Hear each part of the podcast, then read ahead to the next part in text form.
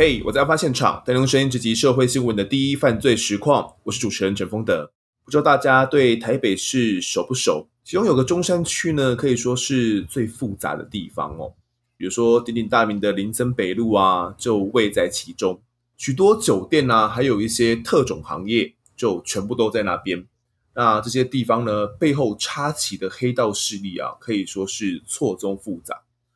那管理辖区治安的啊，这个中山分局更被称为天下第一分局。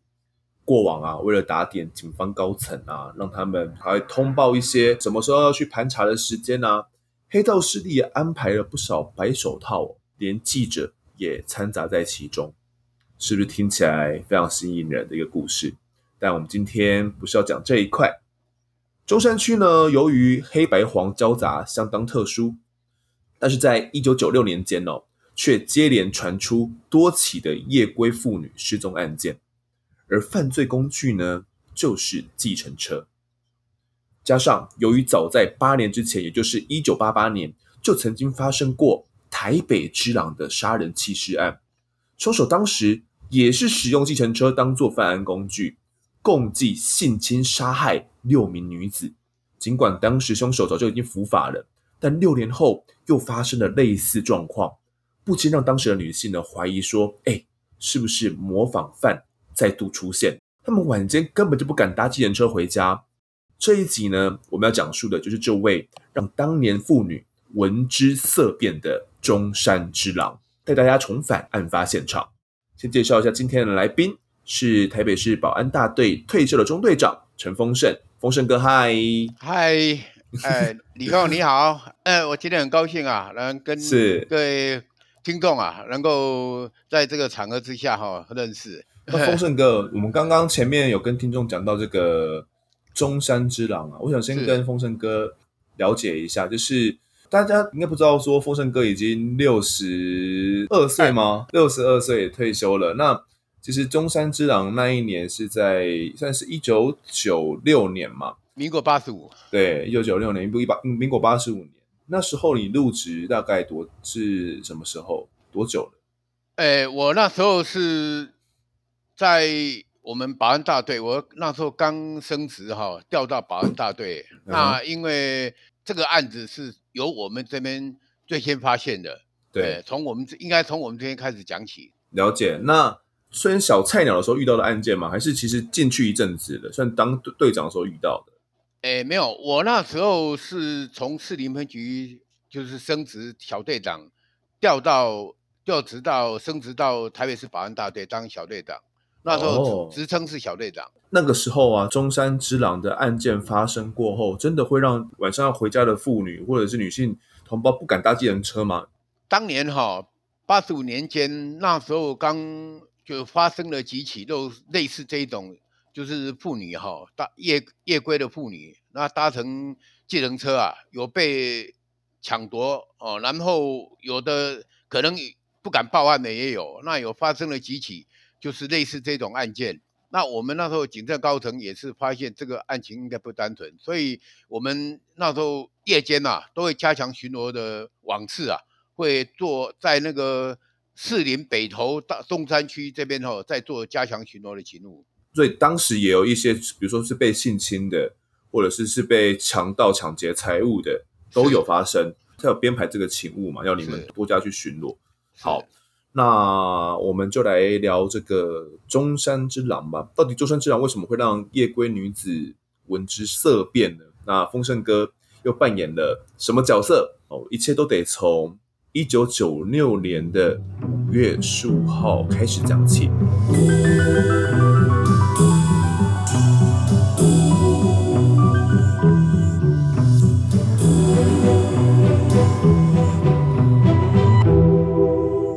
一九九六年的五月十五号呢，凌晨五点多，当时丰盛哥你人正在台北市南京东路跟松江路口正在执行勤务，是吗？当时是什么状况？那时候是这样，我们就是那时候在巡逻的时候，就有发现两个青少年骑乘一部机车，那我们就是觉得行迹很可疑，所以就是用警车要去给他拦查，然后他们就开始逃逸。嗯、到路边的时候，把他就是把他夹下来以后，嗯，两个少年就开始那个开始逃逸啊，徒步逃跑是是？徒步就汽车以后，他汽车、嗯、机车吧就丢在路旁，然后两个就开始跑。那我们现在那时候警网是一一网就有四个人，四个人就分头追捕啊。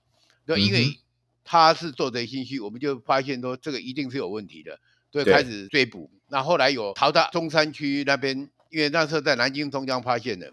对，他们就开始就是逃逸嘛。那我们只抓到一个姓潘的少年，那另外一个赖姓少年就给他跑掉了。我们就抓了一个潘姓少年。哦。是，所以那个时候是怎么样看到这个他们两个人骑车有点诡异啊？是还是只是他们两个比较比较看起来看笑脸啊呢？还是没有戴安全帽啊、蛇形啊，还是怎么样？因为那时候还没有。政府还没有硬性规定说要戴安全帽了哦，真的假的？还没，那 交通那个道交管理条例还没有还没有修正，还没有修正。嗯，那我们是发现，因为我们保安大队专门在巡逻的，我们对于这种行迹比较可疑，我们会比较敏感，我们就发现他们神色有异，就是两个人就是看到警车、看到警察那种表情就是不一样。那我们当然对这种驾驶的，我们也会不同的那个就是角度，我们会去怀疑他，因为这种神色很诡异的话，很紧张的话，十个里面八个大概八九不离十了，大部分都有犯犯罪嫌疑啊，哎，所以我们才可能都有，比如说毒虫啦，可能身身上有带一些毒品啊，什么之类的，对对对，这这些这些你应该就盘查过盘查过很多嘛。当时状况是你要把他拦停啊，他们他们不停。对对对对，拒绝临检，oh. 然后就开始跑。那边的话还有一些暗巷啊，所以又是分头跑。嗯、我说我们只抓了一个，嗯、抓到这个潘姓少年啊，是丰盛哥领头的那一边吗？还是是？哎，对对对，这边我们这边的，对对对对。那看来你体力比较好哦。呃，对，那那时候年轻了，三十来岁而已。哦，所以就顺利把这个潘姓少年。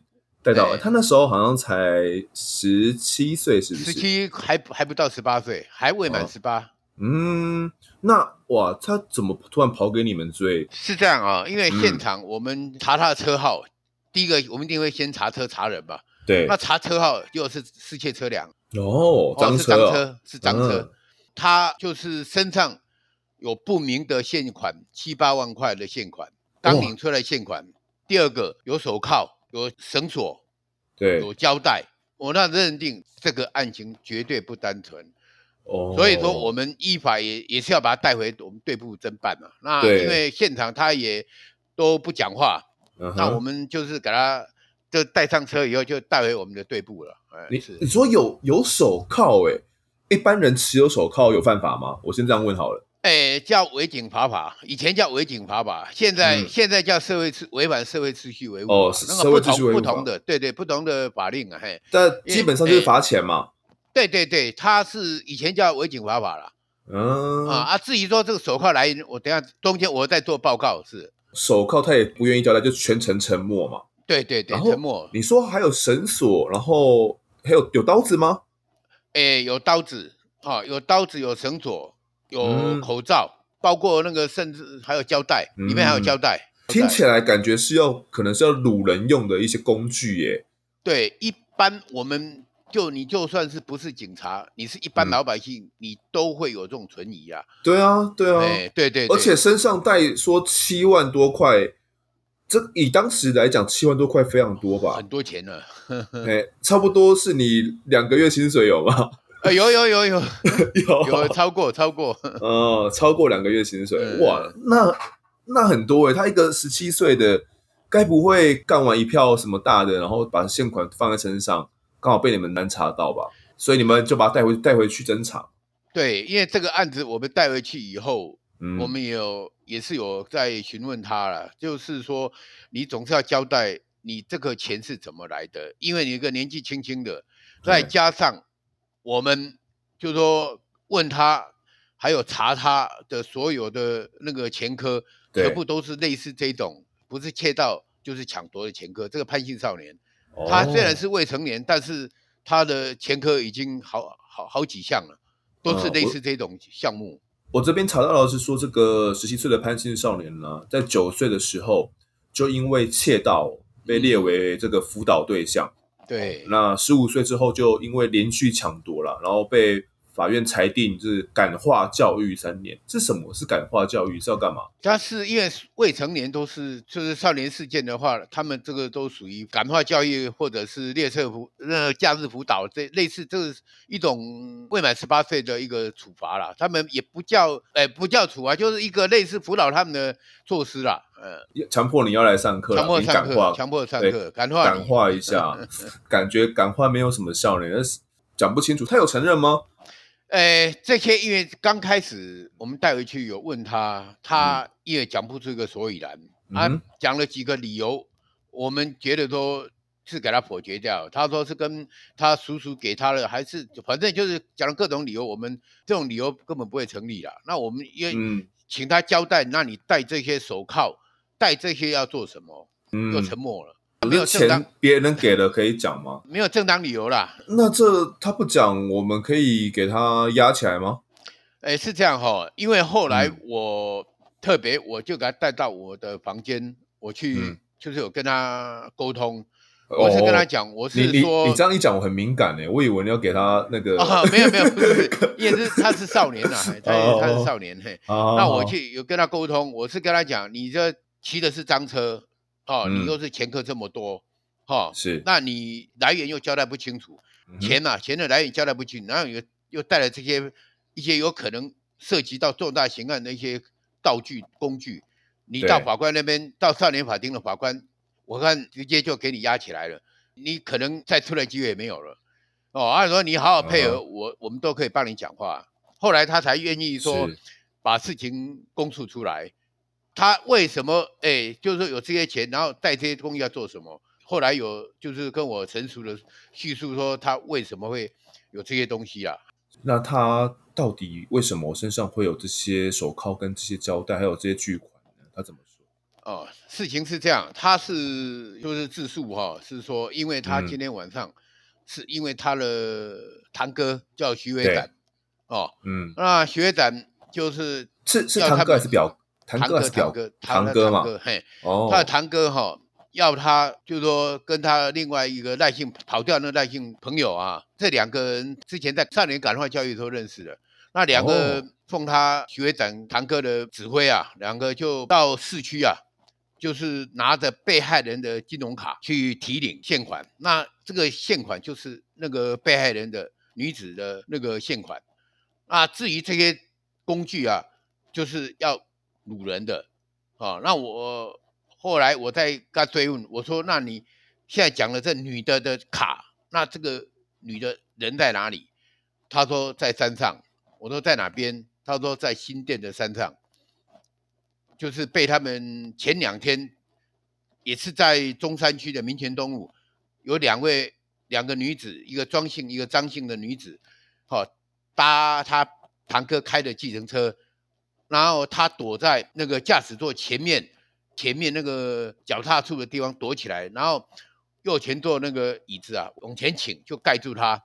然后赖姓少年就骑着，也是骑着这部赃车在后面跟随。那两个女的上车以后，就被他们带到偏僻地方，就强压三个人，就强压这两个女的，把她押到新店山区。现在那两个还在山上。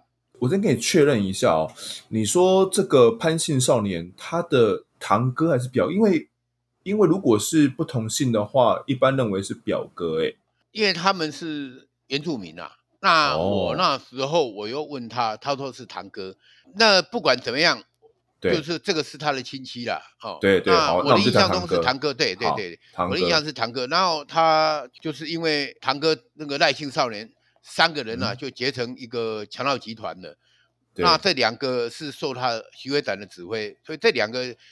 会被抓是因为出来就是中山区这边提领那个被害人女子那个提款卡里面的金钱，被我们抓才曝光了。当务之急是不是要马马上赶快去救这两个人？因为你说他是把他的这些提款卡都拿去把它刷出来嘛，领出来了。对对对，对因为从抓到到我们问出来，嗯、这时间很长，哦，已经半夜了啊，因为我们。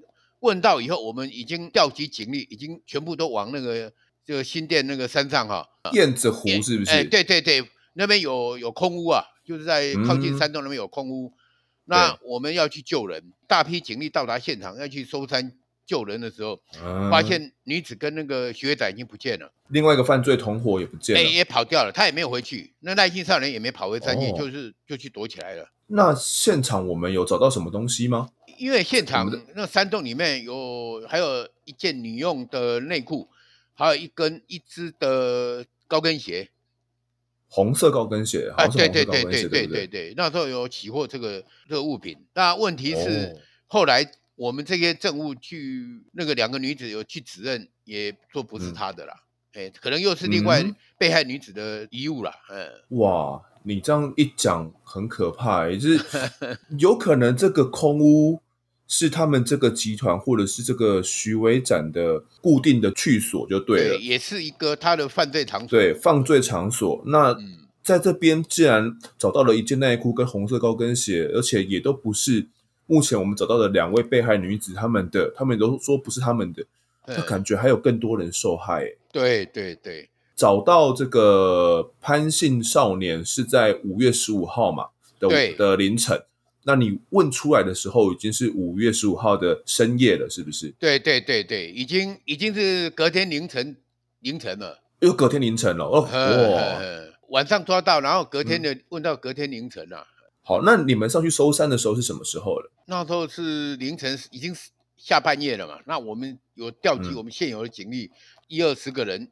那边我们路况不熟，就是也是靠那个潘姓少年带我们上山的，嗯、因为怕说空旷地太大哦，我们很难搜上去，嘿，很难搜，尤其是深夜，也是安全问题啦。山区那边是蛮偏僻的啦，我讲真的，那边很偏僻。十六号的清晨，你们知道这个消息之后，就马上就调集人力就过去了。对对对对对。哦，那那个空屋是大概多大？你可以帮我们形容一下现场是什么样？它是。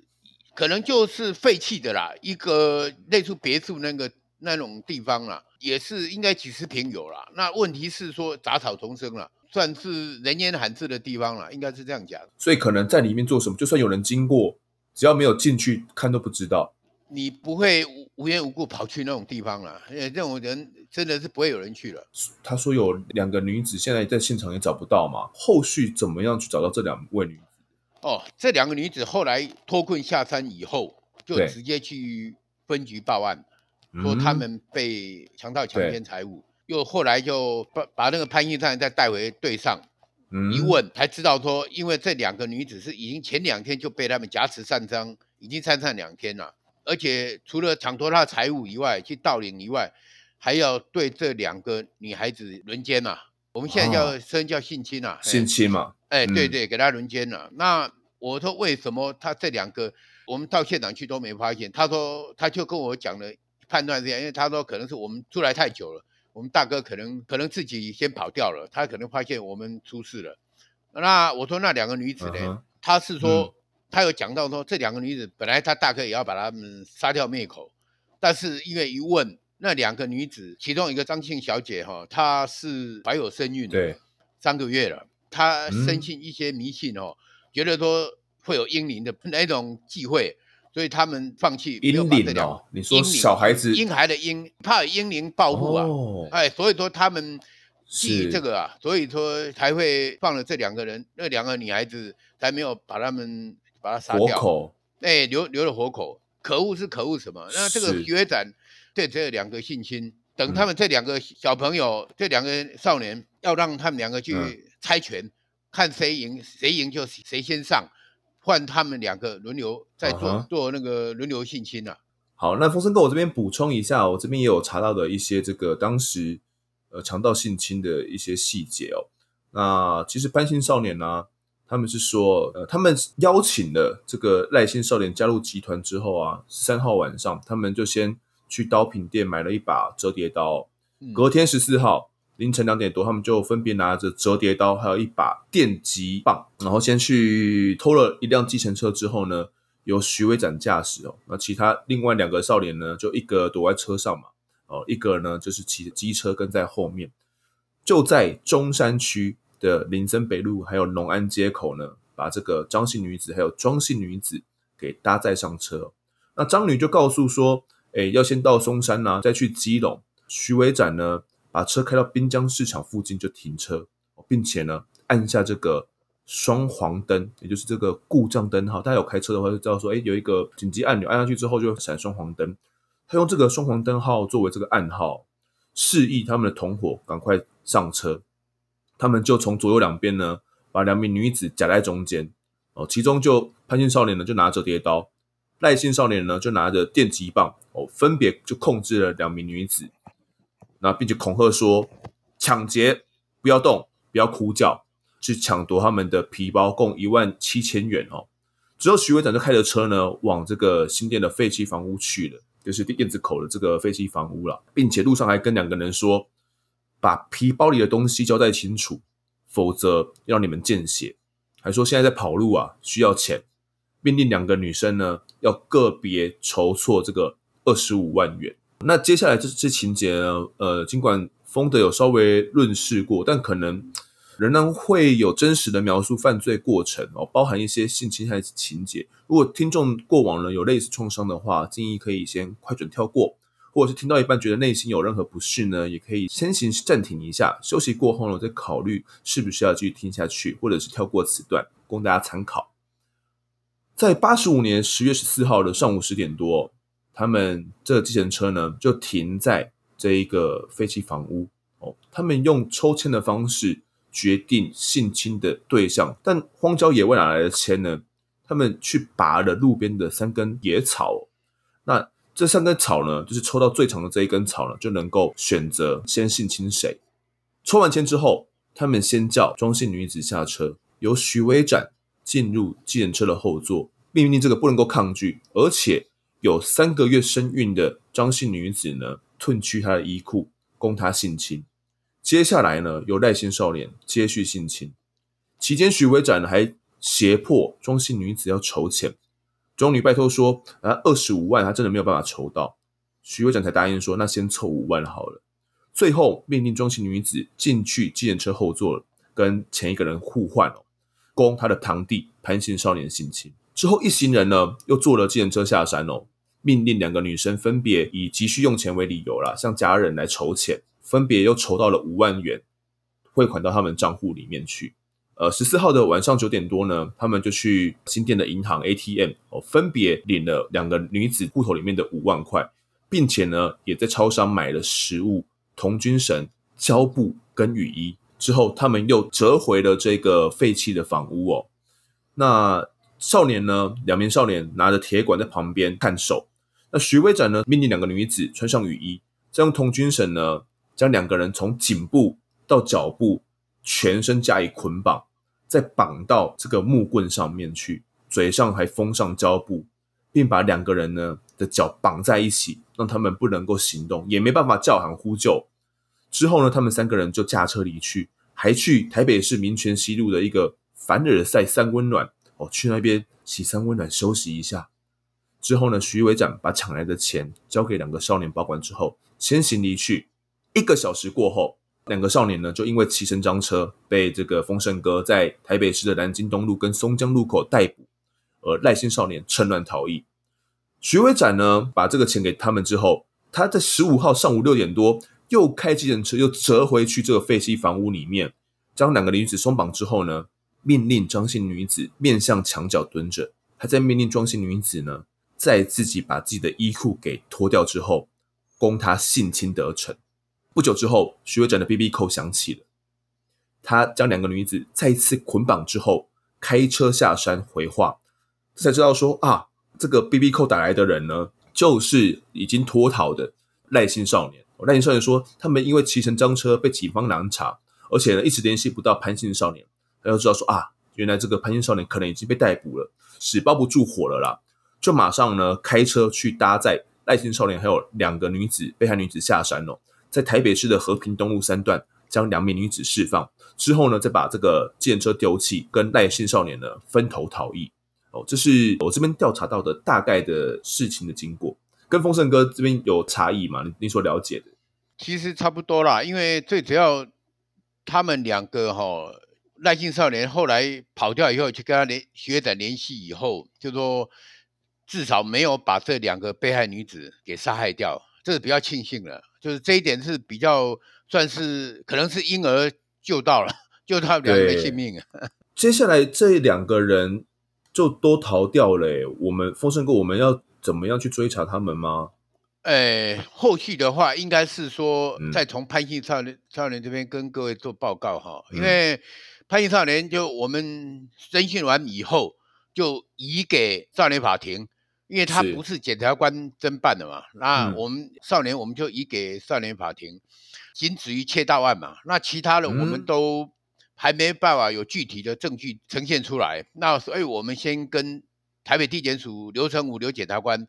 先做整个案情的报告，那刘检察官有把大概我们报告还有相关的资证哈，有跟少年法庭的法官有大概有跟他说明陈述了，所以那个少年就当场就被少年法官给收容在少年那个看守所那边哈，我们成人叫羁押，那他们叫收容，先先在那边，那隔天以后，我们这边有做一些详细的一些。资料还有就是那个被害女子哈也有做报案了，那我们就是取得这些证据以后，去把那个潘姓少年借提到我们单位做后续追查这样的，因为我们深信一定是重大刑案，但是我们不知道说可能有命案，因为那时候还不知道。那我还是一样把那个潘姓少年叫到房间，我也是跟他讲，我是大胆假设啦，我也跟长官报告。有可能搞不好会出命案，哦，我我就就试探性的，我就找那个潘姓少年到我房间，我就跟他讲，我是说你既然已经这样子了，嗯，我问你，你做这些亏心事，你心里会不会觉得慌？会不会觉得说心神不宁？我是试探性的，他说会，我说我就大胆的假设说，嗯，真的做做。把人人命就杀害人命了，我就用这种假设，嗯、就是直接问他，我说耐心少年，昨天晚上我们已经抓到了，嗯，但是他说那个哈、哦，你是主谋，你你说要把他把他杀掉了，所以他一走一口咬定就是你是主谋，他马上第一个反应就说不是我，我只是在旁边帮忙而已。那我们一听就知道说哇，还真的。真的是把人命杀害了，对。嗯，那我说，你是不是昨天晚上在看守睡得好吗？他说睡不好。我说你是不是心神不宁？我是劝你哈、哦，看在死者在哪里，我们去把他找出来，然后我请同事买冥纸、买香，我们去给他祭奠一下。那你请他原谅你。他低头考虑了一下，哦，后来他说好吧，那我们就深信就确定。应该是有这个，确定有命案，哎，这个有命案发生了啊，他们有强盗杀人了，然后我们就报告我们长官，还有报告刘成武检察官，对，那我们就请相关的就那个上一社的哈配合我们哈，就我们就由潘姓少年带着我们就是往新店那边哈弃尸的地点去找寻这样子。是，否则我打个岔哦，这个时候大概是抓到他后大概过几天的？哎，隔天我们就马上把他借题出来了。哦，隔天而已哦，隔天而已，隔天就借题出来了，赶、嗯、快打铁趁热哈，赶快趁胜追击啊！所以我们也不松懈，就赶快把人借题出来。我们的判断、我们的预测、我们的假设也都成立了，带着那个葬仪社的人哦，还有我们相关人员哈，好几部车辆就是往那个新店那边前进这样子。是，发生过，我想问问一下，你们是从哪边什么迹象会看得出来，这可能会发生杀人命案？因为哈，我。嗯依我们的经验，我我的我的看法，我是那时候觉得说，你这些东西都是在绑人的，然后包括说你有刀械，还有手铐，有捆绑的东西，嗯、然后最近这这半年来又发生连续发生好几起类似这种性侵强盗的案件，对，就怕说是不是有还有命案，我们只是没发现而已，嗯、只是一个大胆假设，嗯、那我们对只有我只好先骗他说。赖姓少年抓到了，他的供述怎么样？他自己心有做嘛，他自己就心虚了，你知道吗？对，后来就就又跟他讲，是你这样，哎，主谋自己，他又说我我又没有，又不是我主谋，我只是帮忙而已，我不是帮忙压而已，那那就是不打自招了，就是因为人做坏事都是这样，会有唏嘘了。是，嗯，所以哦，这也是你们侦查技巧之一啦。是是是是。那潘姓少年他是常常会梦到什么东西吗？对，后来他在跟我聊天的时候，那到那时候在车上，我也问他，他说哦，其实把他杀杀掉那个那个是一一名柯姓女子哈，她是一个卡拉 OK 店的经理啊，柯姓经理，杀害她以后，她说她心神都不宁，常常晚上会做噩梦，嗯、哎，然后我就我们刚好也是抓了这个她的害怕的地方，就往她这边戳哦，呃。果然奏效了，也运气算不错了。就是当场他也坦诚说，确实有杀害那个女子的。嗯，那我们就马上大批人马上山，要来做这个呃找寻这个尸首嘛。尸体的位置跟这个空屋的位置相近吗？还是在其他地方？哎、欸，有一段距离啦。那我问他说：“嗯、你你是你们是怎么弃尸的？”他又讲给我听，他说那个女孩子科姓女子是因为被他们挟持到空屋以后，对，有看到。可能是偷看到，嗯，那徐伟展的证件，他有跟那个徐伟展说：“你不放我走，我知道你叫什么名字，我会去报案。你最好把我放了，不要对我怎么样，不然我会去报案。”那徐伟展可能认为说，可能会泄露他的这些这个犯行啊，想办法就动手，就是要把这女孩子杀害，就起了杀心了、啊。哎，起了他的杀害的那个心理哦，然后他就那天晚上他就。载着那个科姓女子，然后潘姓少年坐到后面，用机车啊，用三贴的方式，嗯，用三贴啊，科姓女子坐夹在中间，用那个电击棒要挟住他就对，哎对对，腰就是抵住那个科姓女子的腰部，嗯、然后一路骑到那个弃尸地点。到达那弃尸地点的时候，那那女子哦往往那斜坡处跑，那个学长就跟那个潘姓少年就后面紧追啊，嗯，那就在那个一那一处那个竹林内啊。就是学长就掐了那个科姓女子的那个颈部啊，是。啊，那颈部因为他没有马上死，那个潘一少年又又补上他的他的手，两个合力把他勒勒死。那勒死以后，因为他也因为可能也是迷信吧，嗯，就把那个科姓女子衣服都脱光，是，然后用内衣啊内裤啊把他趴着，然后把他头盖住，把他脸盖住，嗯、然后就地啊就地掩埋这样子。这个潘姓少年有说是怎么样去挟持到柯姓女子的吗？这柯姓女子是在他们一样哦，手法都是一样，嗯、开着计程车啊，一部汽车在后面跟，然后是在士林区的重庆北路靠近高速公路那边。对啊，柯姓女子因为她在社子这边嘛，在上班、嗯、啊，半夜要下班回去那个她住处啊，啊就搭上这死亡计程车啊，就是被他们三个人一样啊，在那个。环呃环河那边哈，环河道旁边哈，就三个共同把它压制，然后上手铐贴胶带，压来压到山区了。是三个，是三个还是两个？他们那时候三个，他那时候说三个哦，是三个，嗯。哦，这样子。那你们去开挖尸体的时候状况是怎么样？开挖尸体哈，那一天我们早上借题就马上往山区去哈。那在山区时候快到中午，然后我们就。在那个斜坡处啊，就是产业道路，对，它路不宽嘛，那个斜坡处啊，一片竹林内，就发现奇怪，哎，那边那个土堆，因为它是也不太，因为是半夜嘛，对，他们半夜把它弃尸了，所以拍印上也不太确定是哪一个位置。嗯、那我是有在目视了一下，我看一下，哎，那边有个土堆，那边吼，嗯，是新的土，是新的，而且很多的金苍蝇啊。在那边飞来飞去啊，哦、那我们就直接就啊，应该是这个。然后我再靠过去说，哎，就闻到尸臭味了。嗯，那我就确定应该是那个。那我就请葬仪社把它开挖了。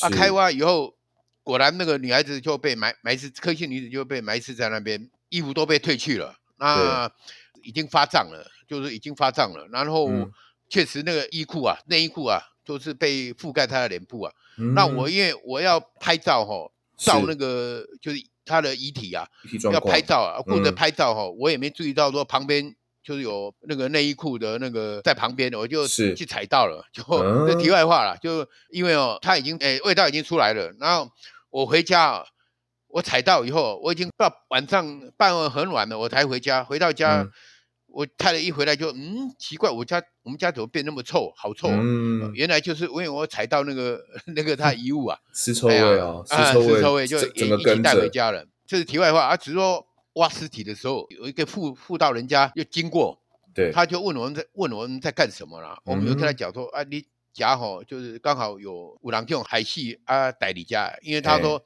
他吓一跳，说啊，这一个礼拜前吼，我跟他亲我看阮翁开车吼，哎，无缘无故吼，啊，我呢农农耕用的那个剔骨啊。哦，哎，怎么爬就哎，就陷在那边，就是斜坡之间突然陷下去，哎，怎么爬都爬不上去啊？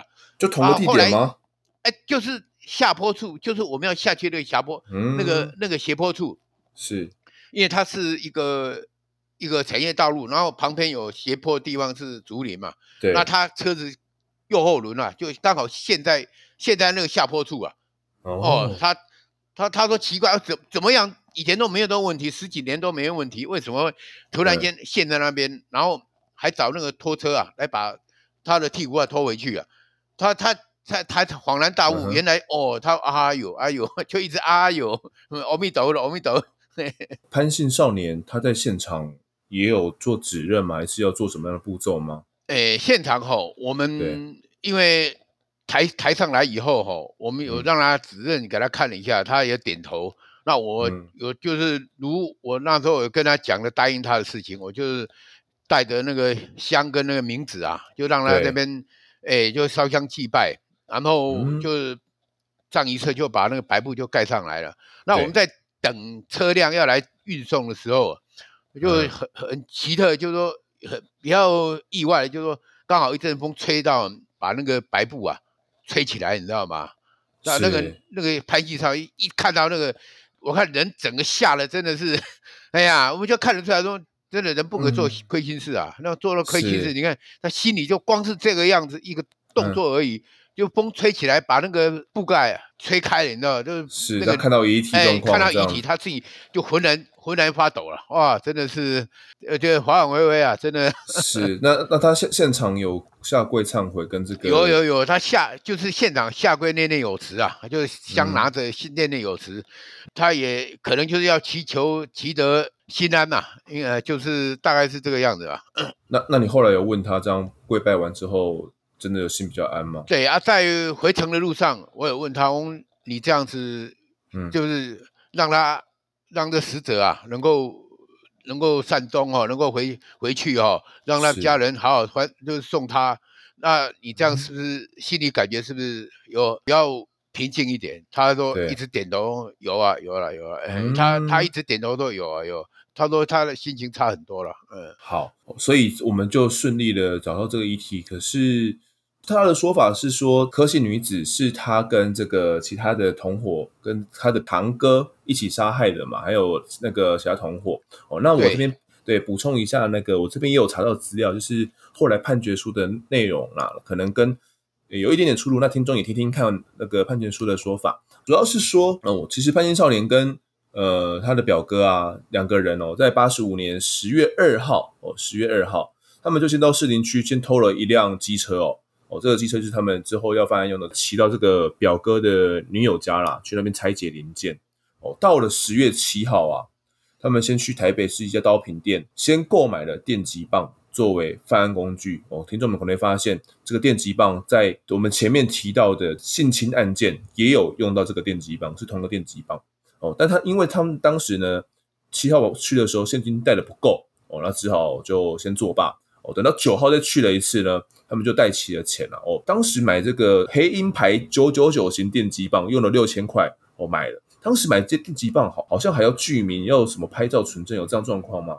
有有有有，因为这个是列管的，这个是我们警察局有要要、哦，这个是有列管的，因为这无故携带这个还是有处罚。哇、哦，他们用这个列管的东西去犯案，他们也不怕被查到哎。对啊，好，那接下来他们又转去另外一家刀品店哦，又买用用五百五十块买了飞刀哦，就是那种小李飞刀那种飞刀，一套三支哦，买了一套哦，之后呢又买了一个贴布哦，准备用来强盗用的。他们其实我、哦、这边查到资料是只有潘姓少年跟表哥徐维正两个人而已哦，共同用来谋划犯案了。至于另外一个呢，另外一个少年他是赖姓少年呢，是等到他们犯完这个案子之后呢，后续才吸收他进来的。到十月十号的时候呢，晚上十一点多，哦，许威展呢先去偷了一辆计程车，哦，这辆计程车也有点来历哦。这辆计程车是他姐姐曾经租赁过的，并且当时把这个车子啊交给许维展，让他来开哦，让他来当小黄问讲，我、希望他可以赚点收入。没有想到这许维展不学好，反而把这个钥匙呢偷偷的把它备份了一一把，所以他就用了这把备份钥匙哦，然后并且找到了这个计程车，用了这把钥匙把它打开之后呢，开着这台车上路。他是叫这个堂弟啊，就坐在后面，潘姓少年嘛，就坐在后座。他说叫他装醉啊，装的醉醺醺的坐在后面。哦，那在市里呢，就骗这个柯姓女子刚下班的哦，骗她上车。哦，那就跟柯姓女女子说，哦，只是后面这个人醉了啦，不用理他，没关系。哦，那柯姓女子也不以为意，哦，就真的乖乖就上车了。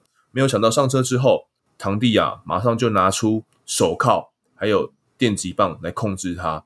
这个堂哥徐伟展呢，还反手殴打了柯姓女子，喝令她不要喊叫哦。之后呢，将她双手铐上，然后把车子呢开往这个新店的山区哦。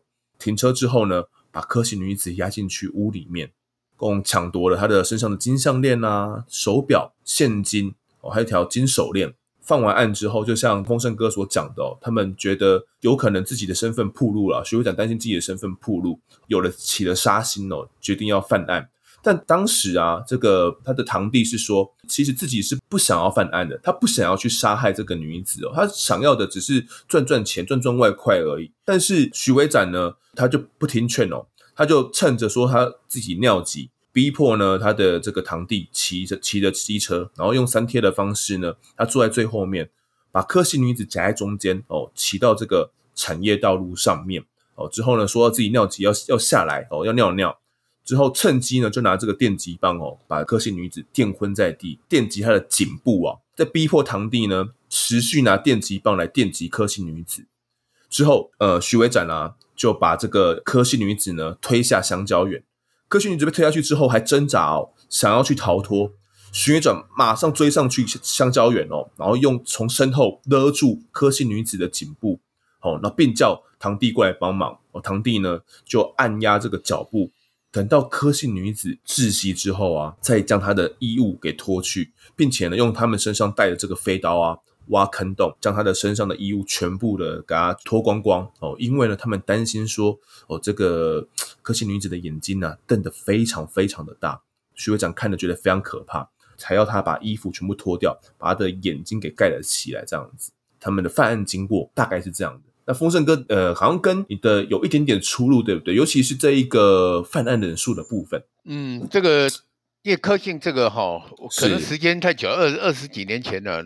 是是是，应该就是或许就跟那个判决书如说这样，因为我记得，嗯，是是那个可能跟这个有点出入了，那没关系，就是以判决书为主。我想有可能是当时一开始讲的版本。跟后续他们在到法庭或者是去陈述的啊，对对对，版本有落差了啦。对对，版本可能有一一一开始可能要拖一个人下水，后来另外一个人可能有办法证明他的不在场证明跟清白之类的哦，所以另外一个少年并没有在这次计划里面。呃，案件里面他们两个人少年呢都说徐伟展才是首谋，才是最重要的这个规划整个案件的人，但徐伟展到底跑到哪里去了呢？